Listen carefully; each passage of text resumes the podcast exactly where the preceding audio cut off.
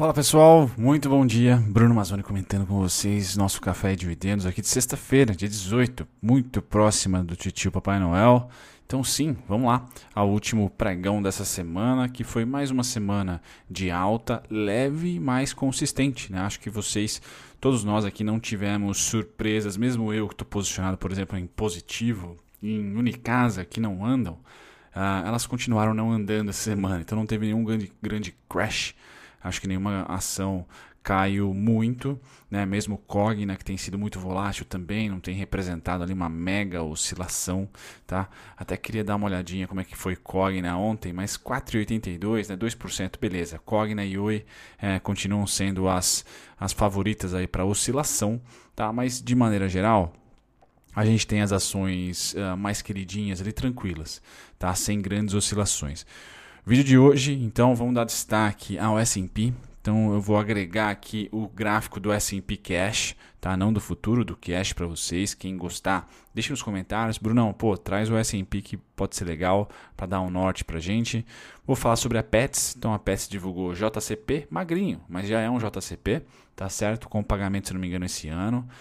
E também tem posição do Itaú, na, na, na PET sendo divulgada como fato relevante, então acima de 5%. Tá? Esse vai ser o único destaque, depois fluxo, dólar, EWZ, mini índice e a gente termina com, com os principais resumos aqui do dia de ontem. Bom, vamos lá com uma notícia política que balançou, por incrível que pareça, balançou aqui no nossa, nosso mercado doméstico. Né? Então, o Lewandowski autorizou, autoriza os estados e municípios que é, passem por cima por exemplo, de Brasília, para conseguir importar vacinas de outros países, tá? se a Anvisa, por exemplo, descumprir prazo.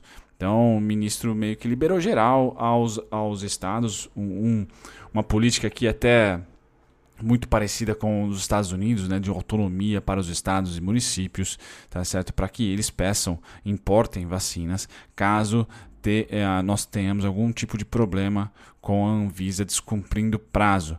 Então, uh, uma briga de novo entre o, Plana, o Planalto, né, o Palácio do Planalto lá, nosso executivo tá, federal contra ou né, atritando, tendo atrito aí com os estados e municípios.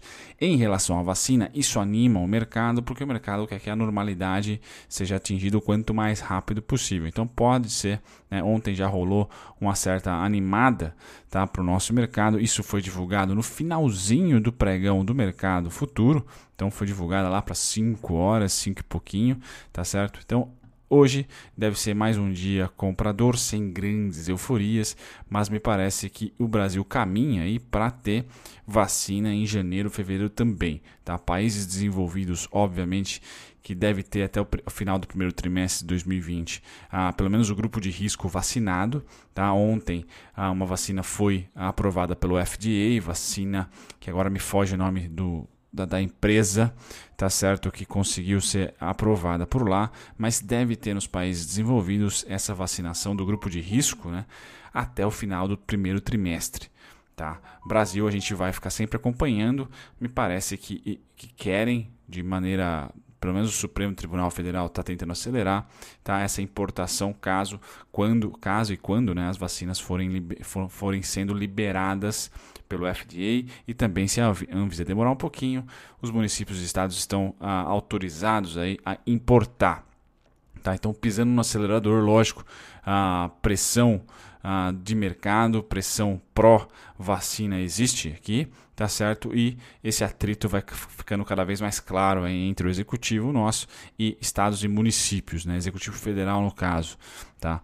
No mundo dos Estados Unidos, vacinas devem também animar um pouquinho por lá. Ontem, fechamento tanto do S&P que eu vou comentar quanto do Dow Jones foi positivo, então 0,49 Dow Jones, 0,58 para o S&P, DAX hoje negociando também no campo positivo, 0,18 neutro positivo, tá? E Reino Unido positivo 0,74, Ásia fecha em queda 0,16 para o Japão, tá? Reunião hoje monetária por lá e Hong Kong também 0,67 de queda, tá? Esses são os destaques. Eu vou parar um pouquinho para colocar o S&P para vocês, né? Então o S&P ah, com todas as turbulências possíveis e imaginárias lá das eleições, tá? Subiu, tá? Comprou tá? Esse, essas eleições comprou também a, a possibilidade de vacinação no primeiro trimestre.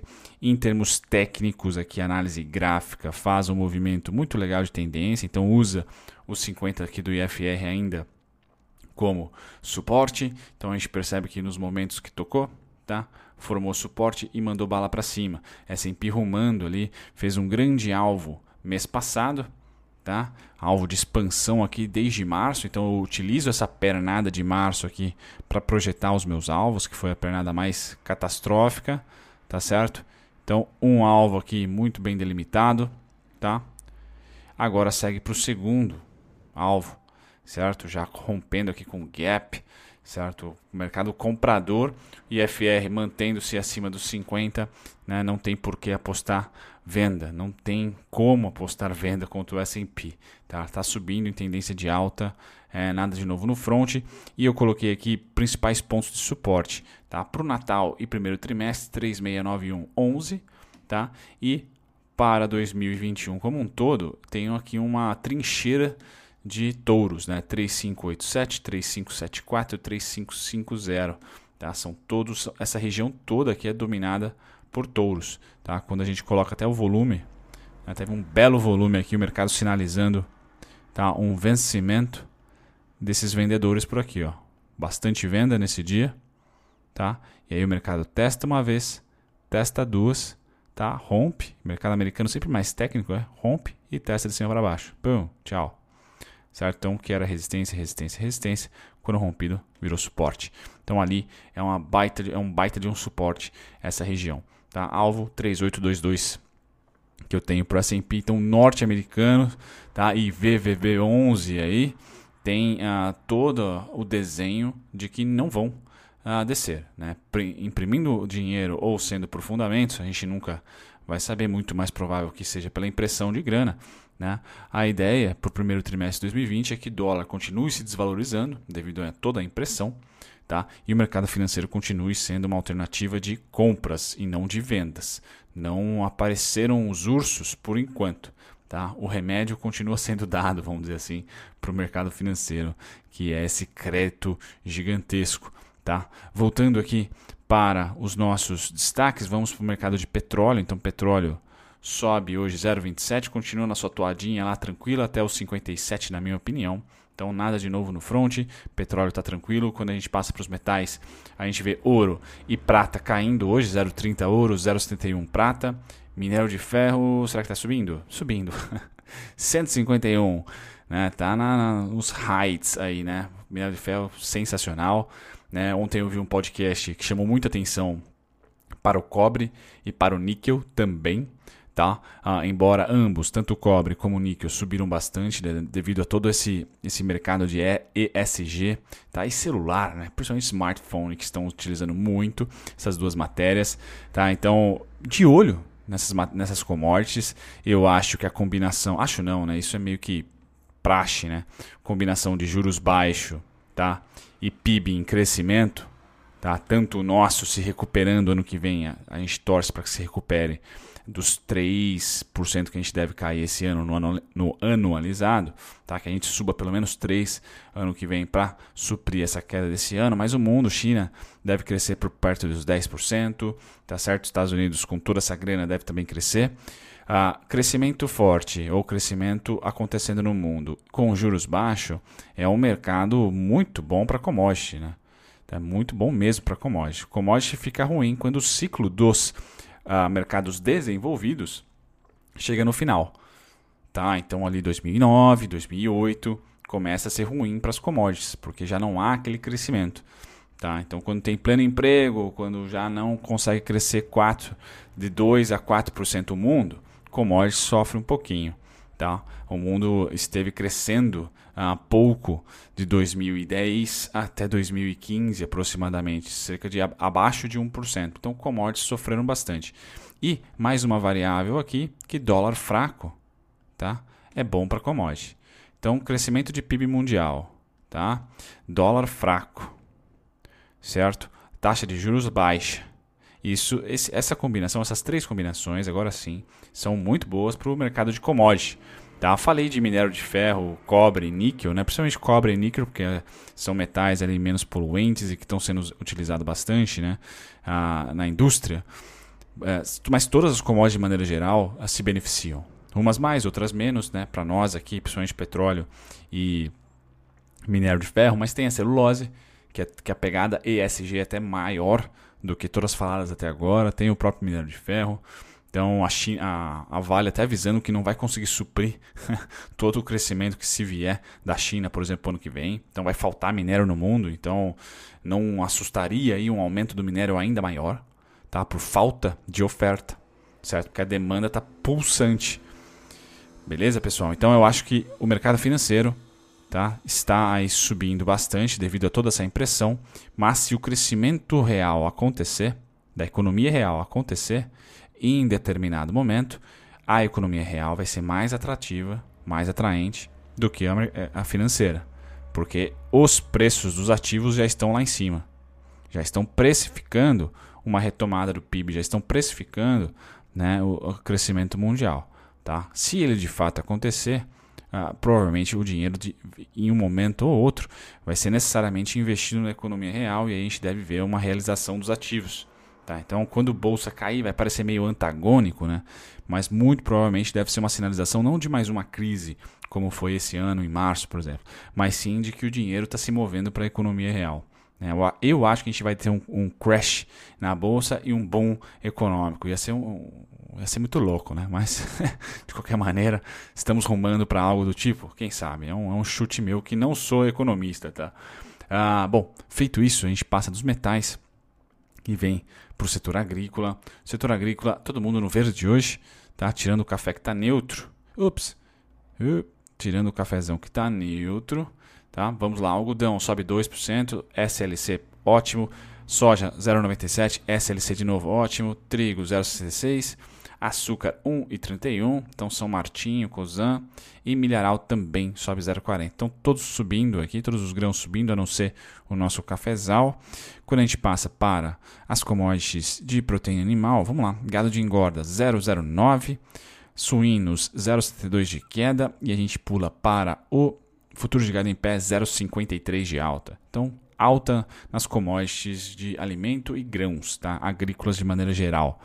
Voltando agora não para o S&P, mas sim para os índices futuros, a gente tem hoje um mercado conforme eh, de acordo com a semana. Então ninguém aqui super comprado, também ninguém vende. Então fluxo indo para os emergentes, a gente tende a subir um pouquinho mais do que ah, os índices que eu comento aqui, tanto norte-americanos como japonês e alemão. Então o Brasil deve ter um fechamento ah, interessante, embora quando a gente olha no, no fechamento de ontem, 0,50 de alta, e olha para o S&P, 0,58. Então, acaba que no final do dia, ah, sendo elas por elas, correlação ainda existindo para uh, o S&P, né, com o S&P. A única diferença é que no pregão, se você acompanha, você vai ver ali Petro e Vale puxando, tá? Setor financeiro puxando um pouquinho, se na alta, mas ainda assim puxando um pouquinho, né? Então, uh, por exemplo, Itaúsa ganhando alguns centavos, Itaú e Bradesco ganhando alguns centavos. Essas, essa combinação aqui leva a nossa bolsa para cima, Tá? Diversas vezes que a gente viu o Ibov variar para baixo, a small cap lá subiu ou uma micro cap subiu. Quando varia para cima, geralmente é o setor financeiro e ou né, de commodities, tá? principalmente Petro e Vale.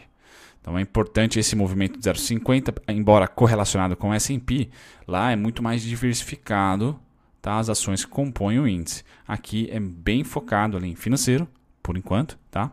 e commodities. Tá? Então a gente deve ter mais um dia onde financeiro e commodities caminham para cima, de maneira não ah, extraordinária, como foi outubro, tá? em novembro, pedaço de novembro, mas ainda assim caminham para cima. Nada de sinal de venda. O fluxo é muito forte dos países emergentes. E esse fluxo começa a ser notado com compra de juros, por enquanto, tá certo? Então, o juros está comprado aqui no Brasil, tanto por gringo como por institucional, venda de dólar forte. Então, o institucional uh, gringo está vendendo pra caramba e o nosso brasileiro também. Quando a gente tem dois players na mesma ponta, tendência de alta nos juros, tendência de baixa no dólar. É simples assim, são antagônicos aqui. Tá? Então, dólar É, para mim, se tocar no 50 aqui do IFR, mais um ponto de venda. E eu falei do 5138, belíssimo swing aqui, né? De um dia para o outro, né? Chegou ali, a abertura de ontem foi espetacular, tá? 2%, tá? De um dia para o outro, mais de 100 pontos. Então, sim, o dólar também bem técnico na tendência de baixa. Nada de novo no front aqui. Se beliscar para cima aqui, continua ainda para mim numa tendência de baixa. Tá? Eu tenho alarme somente ali em 4962. Tá? Não sei se vai tocar lá, mas é essa, esse quadrante aqui que eu espero ser o, o quadrante natalino. Que fique beliscando, pode até ter cauda para cima ou cauda para baixo, mas eu acho que a volatilidade até dia 31 vai ficar aqui. Tá? Não vai sair desse range. Então começa a se consolidar aqui o dólar certo? Ah, a gente passa para o mini índice, mini índice comprado. Fez a rolagem, tá? E rolou, vamos dizer assim, comprado. Gringos comprando. Aqui um pouquinho mais de equilíbrio porque são antagônicos. Gringos comprados e brasileiros vendidos, tá? Eu vou mais na força do estrangeiro, que tem mais peso financeiro, tá certo? Então estamos desse lado aqui comprados, tá? Quando a gente passa para o fluxo de maneira geral, tá ali, galera, tá indo para 10 bi tá, tá indo para 10 bi. Então nós tivemos aqui, vamos chutar para 60 bi de venda entre janeiro, fevereiro e março, depois um pouquinho mais aqui, entre 70 a 80 bi de venda representou ali o primeiro trimestre, tá, com um pouquinho mais aqui no, no, no, no meio do segundo tri, tá indo para quase entre 90 e 100 bi, agora a gente começa a recuperar. Tá? Já temos aí mais de 40 bi de compra tá? em um mês e meio. Tá? Novembro e dezembro representaram, o primeiro sinal foi em outubro aqui, principalmente no mercado primário entrou grana em outubro e também entrou grana em setembro, tá? Nos IPOs e follow-ons. Então bem interessante essa virada, né? Foi começou a ser dada aqui, né? A partir de outubro no mercado secundário. Então quem conseguiu ali pegar o fundo de outubro, tá aqui fluxo é rei, né? Não tem como nadar contra fluxo, por mais que a tese de investimento seja pessimista no Brasil, de uma casa de análise ou de um fundo. Quando vê esse tipo aqui de sinal, tá? E depois se confirmando, não tem porque tá short, né? O dinheiro tá entrando, tá? Então é muito mais bacana olhar suportes do que resistência no, no campo do trading, né? no campo da análise gráfica e no campo dos fundamentos é meio que esquecer fundamento agora porque está entrando dinheiro. Tá? Então a, a, a, probabilidade de subir é muito maior do que de descer qualquer, qualquer tipo de ação líquida. Lógico que as bombas é, ficam meio que fora desse, dessa grana aqui, porque essa grana vai procurar aonde é possível se alocar, aonde tem liquidez. Não adianta o cara vir com 33 bilhões tá? e, e não tem nem ação disponível para ele comprar daquele, daquela particular uh, empresa. Então eles vão escolher sempre a classe 1, né? os mais líquidos né, financeiro e commodities, no caso aqui no Brasil, depois eles vão pulverizando para os outros. Tá? Então, eu quero trazer o gráfico do índice futuro com um único insight. Tá? É um insight que eu quero trazer para vocês. Deixa eu só diminuir aqui o zoom para dar um pouco mais de nitidez aí. Então, média de 9 ou média de 8, que eu utilizo para gatilho, né? percebam aqui tendência de alta. Tá? Então, outubro foi o primeiro sinal de compras. Olha na análise técnica que outubro fez. Né? Então, fluxo e análise técnica andam juntos. Tá? Então, outubro foi um primeiro sinal de compra, fez fundo. Ah, mas não consegui pegar fundo. Tudo bem. Mas nós tivemos diversas oportunidades durante. Tá certo? Começou a entrar grana, grana, grana, grana, tendência de alta. Grana forte, a gente coloca aí uma média rápida. Tá certo? E de outubro para cá, então, média de 8 tem sido suporte muito bom. Tá? Por enquanto, acabou de tocar numa resistência 118 e 525. Se por um acaso vier para um pullbackzinho desse segundo trimestre e terceiro trimestre, a gente vai estar tá falando aí no 115, a gente vai estar tá falando, vamos ver esse aqui, 116, tá? Mais recente aqui até 117. Tá? Então é, tá bem nítido que essa média continua sendo aquela que empurra o preço, tá? E se porventura o índice vir para os 50 aqui do IFR também, para mim será um bom e interessante sinal, tá? Tendência de alta para o índice, uh, um REC aí dessa média super rápida. Vejam que quando o índice engata tendência, tá? a média de 8 ou de 9 tende a ajudar, 8 ou de 9 tende a ajudar, certo? Sempre que tem tendência, principalmente de alta que tem sido nos últimos anos aí, tá? bacana. Fora isso, no, no médio prazo, para o primeiro trimestre de 2020 e segundo, 2021, perdão, tá? Eu vejo aí 111, 250 como suporte, tá? A 118, 525 atual resistência, mas pode virar suporte se rompida, tá? Primeiro alvo 130, 830, tá? Então é ali eu eu espero que toque lá, não que isso seja uma boa notícia para o médio prazo, porque a partir, principalmente dos 130 mil aqui, começa para mim a aparecer ursos por aqui, tá? Começa a aparecer ursos por aqui, principalmente se não vier reformas. Bacana. EWZ, mesma coisa, acaba de tocar no 37,81, então muita atenção nessa faixa de preço, tá? Espero uma volatilidade um pouco maior nos próximos dias. A gente pula para o JCP da digníssima Pets, então vai ser 0,2 centavos aproximadamente líquido, né? Porque 0,3 aqui é o bruto. Aí tem 15 de imposto. Façam as contas aí para mim, deixem nos comentários, certo? Ah, então você vai receber essa graninha. E se eu não me engano, data ex será dia 23, tá? As ações vão passar a ser ex-juros sobre capital. Então, pra, praticamente Papai Noel ali, tá? Que vai ser ah, a data ex. Ah, vamos ver se a gente acha o pagamento desses carinhas aqui. Pam, pam, pam, pam, pam, o envio. Ah tá, vai vir aos cuidados. Tá, não sei. Tchum, tchum, tchum. Até o dia 29. Até o dia 29 de dezembro, pelo que eu entendi, vai ser divulgada a data de pagamento. Por enquanto não temos aqui uma data de pagamento correta ou já sacramentada. Mas juros sobre capital próprio e mais uma notícia é que o Itaú, então o pessoal lá do Itaú Asset, né, papou ali e já soma 5,12, 13% da, do capital social da companhia. Então, sim, comprando PETS 3, pessoal da Itaú, certo? Isso foi divulgado ontem também. Na análise técnica, a Pets está brigando para ser aquele pullback bonitão, né? Então ela vem aqui, toma uma venda, expande e está testando o topo, tá? Região do IPO. Então eu tenho aqui 17,53 tocado duas vezes, certo? E 16,75, 16,35 que é o IPO, tá? A região mais negociada do IPO, tá? Que eu sempre coloco para vocês. Essas duas faixas amarelas aqui é, é suportaço, tá? A Crash ela voltaria aqui para 15,27, 14,74, 14,66. Muito mais provável que ela fique por aqui, né? E ela tem feito zigue-zagues bem simétricos, Tá? Ela só não tem conseguido comprar, ser compradora. Tá? Se vier para mais um zigue-zague, aqui na região 1669, 1675, certo? Zigue-zague um pouquinho vendedor por enquanto. E o único alvo é toda a expansão dela. Tá? Desde a mínima até a atual. Então, por enquanto, 23,35 é o alvo. Se romper esse fundinho, a gente vai reprojetando. Mas a tendência é sim de alta para pets. Tá? Pessoal, fazer um merchan próprio meu. Então, o, o único treinamento que eu tenho pago aqui, meu, de minha autoria, é o Mestre dos Dividendos, que vai chegar, vai, vai, eu vou fechar o carrinho lá no, no Hotmart, porque eu vou fazer uma mega atualização.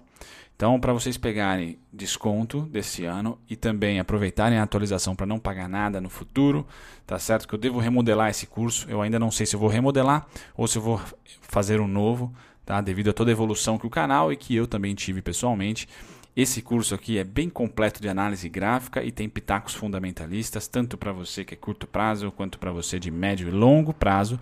Ajuda bastante e traz ferramentas para vocês uh, sempre estarem checando aí como é que tá as suas análises ou se vocês buscam algum tipo de informação. Esse vídeo que eu vou deixar na descrição é um tour sobre os módulos e eu vou deixar um, um desconto para vocês de Natal até o fim do ano tá certo? Porque eu devo fechar o carrinho lá para remodelar e atualizar ou o mestre de dividendos ou criar um novo, tá certo? A Hotmart dá essa possibilidade. Então, merchan próprio meu, se vocês querem ou patrocinar o canal ou aprender sobre análise gráfica e um pouquinho de fundamentalista, principalmente saber os sites que eu utilizo e tudo mais, pensar da maneira que eu construo os sites, os, os gráficos, tá lá o mestre de dividendos na descrição para vocês. Fora isso, um grandíssimo abraço, vejo vocês no chat. Boa sexta aí. Muito obrigado a você por ter ficado até o final. Nem sempre eu apareço durante os vídeos, então deixo aqui me apresentar, meu nome é Bruno Mazzoni, sou analista CNPIT. Estou aqui no YouTube já há próximos de dois anos, tá? Sempre comentando sobre ativos específicos ou um grupo de ativos. Então convido você que ficou até o final a visitar a minha descrição, tem lá todos os conteúdos meus gratuitos para você que aprender sobre análise técnica, aprender sobre valuation, análise fundamentalista, tá certo? E também outros conteúdos curiosos sobre o mercado financeiro.